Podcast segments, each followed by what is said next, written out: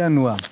Ähm, es ist dazu schon vieles gesagt worden, aber eben nicht von allen und ganz besonders nicht von Ihnen, jedenfalls nicht in dieser Sendung. Und deshalb muss ich jetzt einfach mit Amerika anfangen und Sie etwas fragen, was mir bislang noch keiner schlüssig beantworten konnte. 71 Millionen Amerikaner haben Donald Trump gewählt. Warum? Äh, weiß ich nicht. Wahrscheinlich sind Komiker einfach auch in den USA sehr beliebt. Ähm, es hat mich auch erstaunt. Es kann mit dem Bildungsstand da zusammenhängen, aber ich bin ja kein USA-Fachmann. Also insofern, ich bin froh, dass er weg ist, weil äh, es wahnsinnig schwer ist, über einen Witz einen Witz zu machen. Mhm. Und insofern war Trump für mich eigentlich eher ein undankbares Ziel. Wenn sich alle einig sind, dann macht es eigentlich keinen Spaß mehr. Mhm. Ist denn ähm, Donald Trump für Sie stellenweise auch komisch gewesen, so wie er auftritt? Oder ist das einer, bei dem Sie sagen, da verspüre ich eher das Bedürfnis, mich zu übergeben, als zu lachen? Übergeben und Lachen ist ja gar nicht so weit voneinander entfernt. Das ist, hat ja, äh, ob der Magen hochkommt oder die Luft, aber ähm, ich, ich weiß es nicht. Es ist immer nah beieinander gewesen. Ich finde, er hatte schon was Komisches. Mhm. Seine, seine komisch? Art, sich zu bewegen, diese Frisur. Aber es wäre, wenn er wirklich Komiker gewesen wäre, wenn das ein Präsidentendarsteller gewesen wäre, hätte man gesagt, er hat eigentlich zu dick aufgetragen. Mhm. Aber offenbar nicht. Äh, es ist in den USA vieles möglich, was bei uns nicht möglich ist. Und dann muss man sich fragen, warum das so ist und ob das bei uns auch möglich werden könnte. Das finde ich die interessantere Frage. Und was wäre Ihre Antwort? Ich glaube. Äh, 90 Prozent der Deutschen sind gegen Donald Trump? Ja, ich glaube, dass wir schon einen, einen starken Reflex haben gegen solche Leute. Das liegt in unserer Geschichte begründet. Das liegt auch darin, dass bei uns doch noch so etwas gibt wie eine Grundbildung, die die Leute haben. Und ich bin eigentlich recht optimistisch. Bei uns sind so diese Randgruppen eigentlich immer auch Randgruppen geblieben und jetzt zerlegt sich gerade die AfD wieder selber. Aber 71 Millionen sind ja keine Randgruppe, ne? Nee, bei, bei uns. Bei uns, ja, ja. Ich bei uns schon. meine ich das. Bei uns sind die immer Randgruppen geblieben und äh, das ist, äh, das macht mir Mut eigentlich. Mhm. Ich bin da ganz optimistisch. Wenn Sie so als äh, Satiriker äh, Ihrer Fantasie freien Lauf lassen, wie stellen Sie sich denn jetzt die Amtsübergabe von Trump an Biden vor? Ähm, das sehe ich gar nicht als Satiriker. Da, da, hoffe ich einfach als Mensch, dass beide noch leben, wenn es soweit ist. Und ähm, ich finde auch Joe Biden eigentlich, eine, äh, als ich ihn dann gesehen habe, wie er in dieser Fernsehdiskussion da stand. Und ich habe erst gedacht, den haben sie aus dem Wachsfigurenkabinett geklaut. Äh, es ist ja nicht so, als wenn da ein junger Hoffnungsträger gegen ihn angetreten wäre, sondern das ist ja schon schillernd, wenn man eigentlich sieht, dass das, das, das sind die Eliten in Amerika, das sind die beiden, die die Amerikaner äh, ausgewählt haben, äh, um die Präsidentschaft unter sich auszumachen. Und dann denke ich, wenn das die beiden sind, dann möchte ich den Rest vielleicht gar nicht kennenlernen. Nun denken aber viele, dass Joe Biden nur eine Übergangslösung ist, bis die Vizepräsidentin Das ist, glaube ich, notwendigerweise so. Ja. Ja. Herr Buster, was wie ist Ihre Fantasie? Wie wird dieser, dieser Machtwechsel aussehen irgendwann? Also, wenn ich äh, zu Herrn Biden was sagen soll, ich habe mich da gestern kundig gemacht, ein Monitor und das war schon sehr interessant. Also im Politmagazin? Ja, Politmagazin hm. von der ARD, wo ich jetzt zu Gast bin. Äh, es war schon spannend zu hören, wie viel der beigetragen hat zur kriegerischen Auseinandersetzung. Also wenn das noch rudimentär vorhanden ist in dem hohen Alter, er ist zwei Jahre jünger als ich, da muss ich sagen, da habe ich dann schon meine Bedenken. Jedenfalls wird sich die Rüstungsindustrie in Amerika sehr freuen. Mhm. Und der Machtwechsel von Trump Ja, da werden welche Leute reinkommen und die werden ihn rechts und links nehmen und raus. Und er wird mit seinem Händchen wieder, das ist das Komische, was der Dieter weggelassen hat, dieses Händchen. Diese viel zu kleine Hand zu diesem Riesenkopf, was dann immer beschwörend bei allen Reden dabei war. Das war die Komik. Und wenn er das gemacht hat, konnte er vorher sagen, was er wollte. Es war weg. Herr Weil, Sie, von Ihnen erwarten wir jedenfalls hier keine diplomatische Antwort. Aber wenn Sie sich so anschauen, was in den letzten Wochen passiert ist und vor allen Dingen seit, dem, seit der Nacht der Wahl, hätten Sie sich sowas jemals vorstellen können, dass da einer sitzt und einfach sagt, ich gehe nicht? Nee. Und ich hätte mir auch nie vorstellen können, dass vor Auszählung aller Stimmen ein Präsident sagt, hört sofort auf, die Stimmen auszuzählen. Ich meine, das ist wirklich gegen alles, was, was wir so unter Demokratie verstehen. Und, und äh, ich habe mich ja selber auch eben gefragt, wie stelle ich mir eigentlich die Amtsübergabe vor? Und was ich mir irgendwie nicht vorstellen kann, das sind die Bilder, die wir bis jetzt immer kennen. Dass da mehr oder weniger würdig der eine dem anderen viel Glück wünscht. Ihn noch lobt und, und sagt, das ist eine gute Wahl. Und das ist jetzt ja, unser Präsident. Ja. Also so weit reicht meine Fantasie nicht. Und man, ich drücke den Amerikanern im Moment schlichtweg die Daumen, dass sie das zusammen hinkriegen. Hm. Ähm, Dieter Nuhr, wir haben Sie auch deswegen eingeladen. Es ist das zweite Mal, dass Sie hier sind in diesem Jahr, was uns sehr freut weil Sie ein Buch getan, äh, gerade veröffentlicht haben, was nur am Rande mit Politik zu tun hat. Nämlich Sie haben die schönsten Dokumente, Fotodokumente Ihrer Reisen veröffentlicht. Mhm.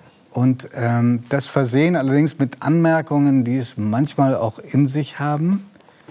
Wie ist das für jemanden wie Sie, der so viel gereist wird? Man kommt sich vor, wenn man dieses Buch äh, nur blättert, kommt man sich vor wie der letzte Spießer weil man vielleicht drei Orte oder vier Orte kennt, die da aufgeführt werden. Es sind die entlegensten Orte und dann hat er dann auch die, die tollsten Szenen eingefangen.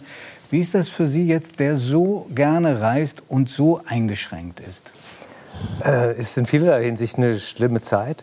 Für mich ist Satire ja auch nur das eine, was ich mache. Ich mache eben Bilder, ich mache äh, Bücher, ich mache alles Mögliche. Und äh, die beiden wichtigsten Dinge sind vielleicht Tournee und Reisen. Und beides geht jetzt gerade im Moment nicht.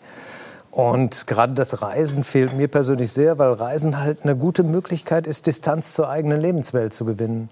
Das heißt, man guckt von außen drauf und in dem Moment verändert sich der Blick einfach. Man komme oft nach Hause, oder bin oft nach Hause gekommen von Reisen und habe mich gefragt, worüber reden die jetzt gerade hier? Das kam einem surreal vor, was einem hier als Problem verkauft wurde. Wenn man gerade aus aus Sambia kommt oder aus, aus Indien oder Bolivien oder so, dann da haben die Menschen ganz andere Probleme. Und ich glaube, dass das ganz schön ist, wenn man dann wieder nach Hause kommt, dass man auch so eine Wertschätzung hat für das, was da ist. Das mhm. ist, glaube ich, ein ganz wichtiger Punkt beim Reisen. In dem Buch schreiben Sie, äh, Sie fühlen sich eigentlich wohl, wenn Sie sich besonders fremd fühlen. Ja. Wo haben Sie sich denn bislang auf dieser Welt am fremdesten gefühlt? Unterschiedlich. Also es gibt äh, der fremdeste Ort ist vielleicht Japan, kann man sagen. Wirklich, warum? Weil, äh, weil man die Menschen überhaupt nicht mehr versteht, weil man auch die Gesichtsausdrücke nicht mehr lesen kann, weil eine Verbeugung was bedeutet und man bückt sich in der U-Bahn und macht sich einen Schuh zu und hat die gesamte Bahn zum Geschlechtsverkehr aufgefordert. Man weiß es nicht. und äh, man kann steckt das, kann nicht das drin. jemand hier bestätigen? War jemand schon von Ihnen in Japan? Ja. Weil? Ja. ja. Also das mit der Verbeugung und dem Schuh zu binden, das kann ich nicht bestätigen. Ja. Aber das ist ansonsten schwer zu interpretieren, was wird mir gerade vermittelt und was drücke ich gerade aus, ohne dass ich es weiß. Das ja. Raffaella war auch schon. Naja, ja, ich war schon dort und ich kenne wahnsinnig viele Japaner, weil natürlich in der Kultur, in der Musik auch viele Relativ, Japaner sind. Und für ja. mich ist das nicht so schwer. Die haben an den Streich. Eine äh, wunderschöne Kultur und einfach sehr viel Höflichkeit. Ich finde das eigentlich sehr bewundernswert und schön, wie das in Japan läuft. Äh, das sind zwei ganz unterschiedliche Dinge. Ja. Das, das will ich damit gar nicht gesagt haben. Es ging darum, was ist am, was fremdesten. Ist am fremdesten. Ich habe mich unheimlich wohlgefühlt in Japan. In Japan funktioniert alles, man wird wahnsinnig freundlich behandelt.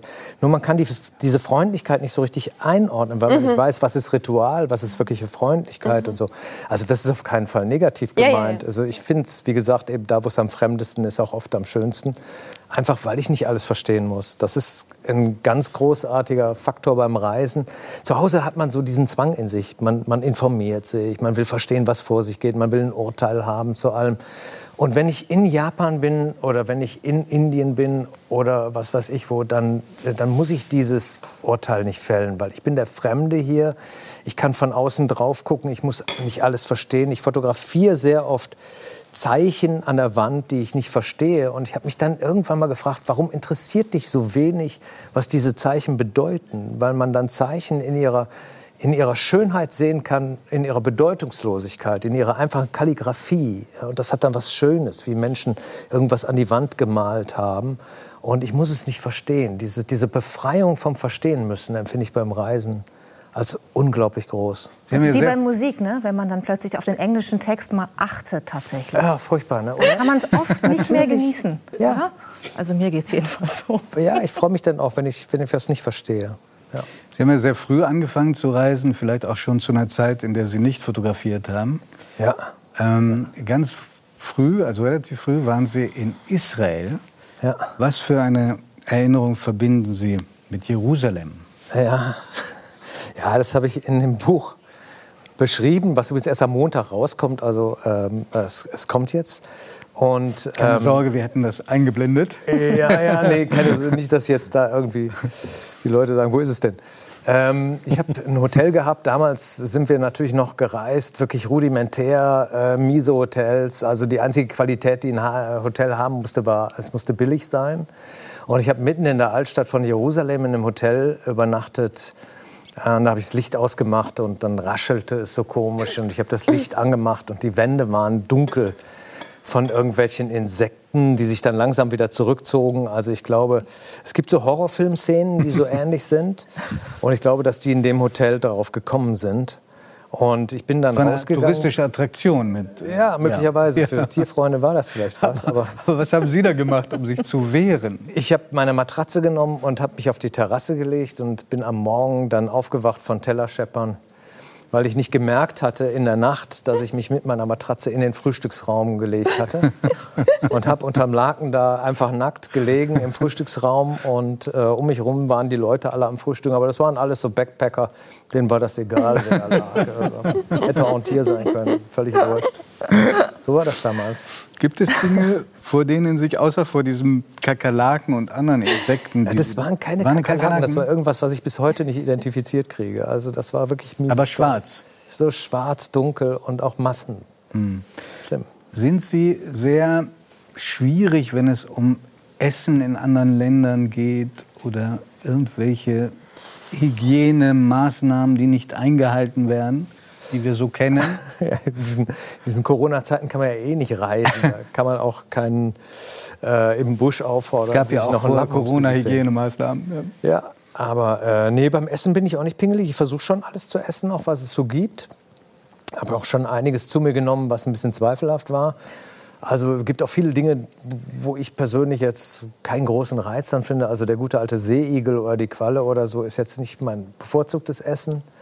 Ich hatte eine Augensuppe in Japan übrigens. Eine Augensuppe? Eine Augensuppe, das Von war auch nicht so Tieren? schön. Äh, Rinderaugen waren, das habe ich dann nachher rausbekommen. Erst habe ich gedacht, naja, eine Hühnerbrühe mit Eierstich, ist ja wie zu Hause.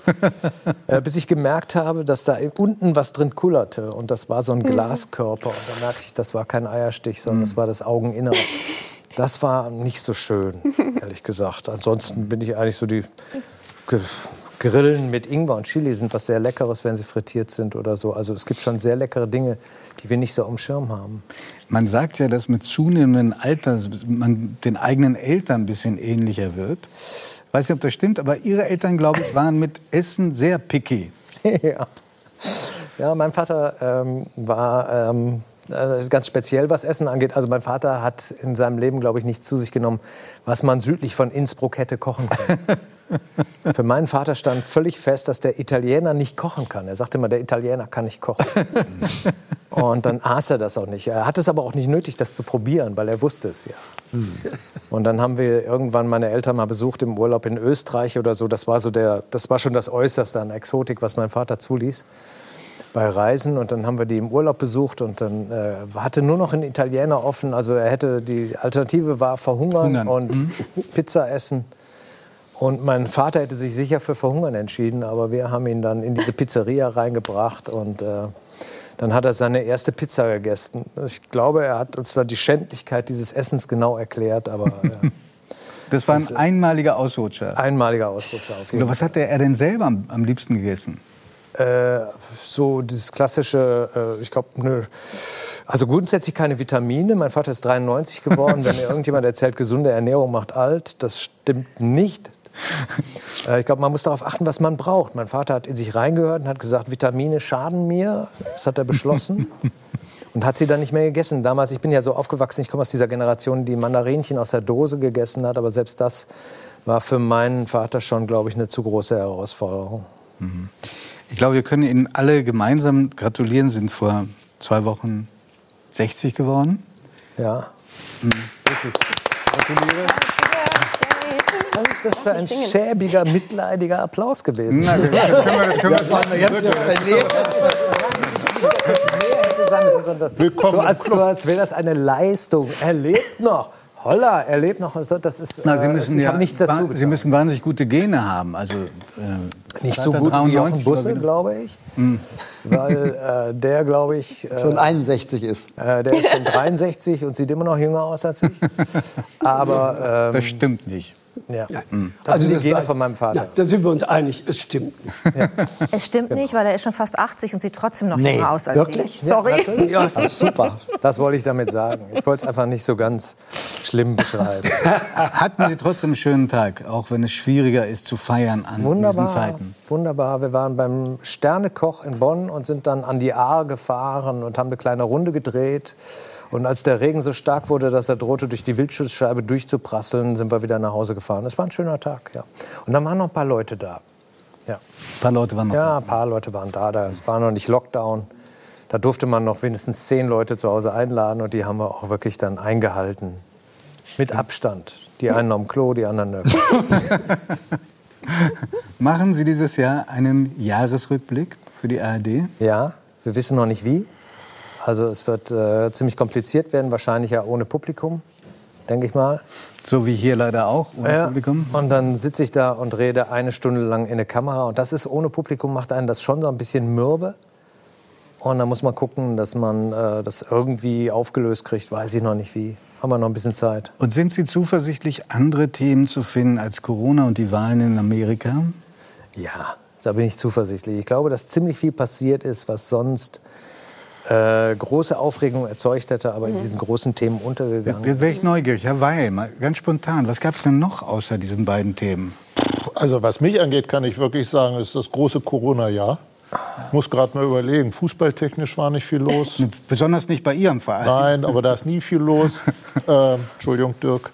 Ja, ja, also Dirk ist ja Investor bei Hannover 96. Ja, ja, ja, ähm, nee, also ich, ich, ich muss sagen, so die beiden die beiden Sachen, die Sie gesagt haben, Corona und USA, wären mir eingefallen. Also ein weiteres, weiterer Grund, mal reinzugucken in den Jahresrückblick. Ja, also ich finde noch was, glaube ich. Ausgefallene Europameisterschaft und so. Also ich glaube, es geht meistens um Dinge, die, die nicht stattgefunden haben, offensichtlich. Mhm. Es könnte sein, dass es... Ich glaube, ich werde am Anfang mal fragen, ob die Leute wirklich zurückblicken wollen, wenn ich den Jahresrückblick mache. Ob das wirklich, ob sie auf dieses Saujahr wirklich zurückblicken wollen. Und dann einigen wir uns daraus, dass wir diesen ganzen Mist, der dieses Jahr war, äh, sozusagen exorzieren. War denn unabhängig von Corona ist für Sie auch ein Saujahr, für Sie persönlich, oder war es ein gutes Jahr? Für mich persönlich war es in äh, vielerlei Hinsicht ein sehr schönes Jahr. Ähm, Warum? Ich habe ein paar Ausstellungen in China gehabt. Äh, dann war es wieder ein schäbiges Jahr, weil ich nicht hinfahren konnte. weil diese Ausstellungen ohne mich stattgefunden haben. Meine Bilder sind dahin gekarrt worden und äh, äh, dann in Russland äh, wollten wir ausstellen, im Pushkin-Museum in St. Petersburg. Schön. Haben wir aufs nächste Jahr verschoben. Aber naja, seit meinem Geburtstag jedenfalls ist es so, dass der amerikanische Präsident gewechselt hat und es hat ein, ein Impfstoff ist zugelassen worden. Und ich glaube, sozusagen, das sagt mir, in meinem nächsten Lebensjahr geht es jetzt vorwärts. Und gab es mal einen Moment in diesem Jahr, wo Sie gesagt haben, das ist so unerfreulich, den Beruf als, den Beruf als Kabarettist äh, auszuüben, dass ich eigentlich darauf verzichten würde am liebsten, weil ich habe so viele andere Sachen, die mich erfüllen? Mhm. Nee, äh, habe ich nie drüber nachgedacht, damit wirklich aufzuhören, weil es natürlich dieser Dauershitstorm und alles und so. die Zeiten sind in gewisser Hinsicht ein bisschen humorlos geworden. Ja? Äh, ein Witz wird immer gleich als Angriff verstanden. Eine äh, differenzierte Auseinandersetzung ist nicht möglich, weil äh, immer gleich polarisiert wird. Mein Witz über Grüne bin ich eben Klimaleugner immer sofort. Oder wenn, wenn man über diese Krankheit redet und fragt, muss die Maske jetzt auch äh, in der ganzen Stadt getragen werden. Selbst wenn ich alleine durch eine Seitenstraße gehe, dann ist man Corona-Leugner. Ja. Es gibt keine Differenzierung mehr und das ist schon mühsam geworden. Ja.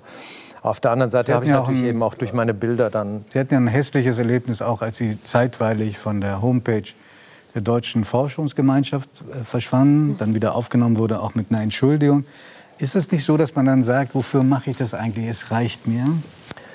Äh, man sollte diesen ganzen Shitstorm nicht zu ernst nehmen, weil das richtige Leben findet da draußen irgendwo statt. Ähm, ich selber erfahre von dem Shitstorm oft als Letzter, weil ich mich nicht wirklich drum kümmere. Und dann muss ich mich äh, drum kümmern, weil äh, Zeitungen heute ihre Aufgabe oft in vielerlei Hinsicht äh, zu, äh, zuallererst darin sehen, diesen Wutsturm aus dem Internet in die analoge Welt zu übertragen. Und plötzlich, anstatt dass sie das lassen, einfach, dass sie ihre eigenen Inhalte schaffen, werden sie sozusagen zu Verlängerungen des Wutbürgertums in die analoge Welt. Und das, dann muss man reagieren, dann muss man sagen, habt ihr eigentlich gehört, was ich wirklich gesagt habe? Ja? Und dann fängt man an, inhaltlich zu argumentieren. Das ist alles ein bisschen mühsam manchmal, aber da muss man eben durch. Die Zeiten sind so. Das bringen diese ganzen sozialen Medien mit sich, dass heute eine unfassbare Kakophonie ist aus Stimmen und dass man immer wieder äh, auch irgendwie Bezug nehmen muss darauf. Sonst gerät man unter die Welle.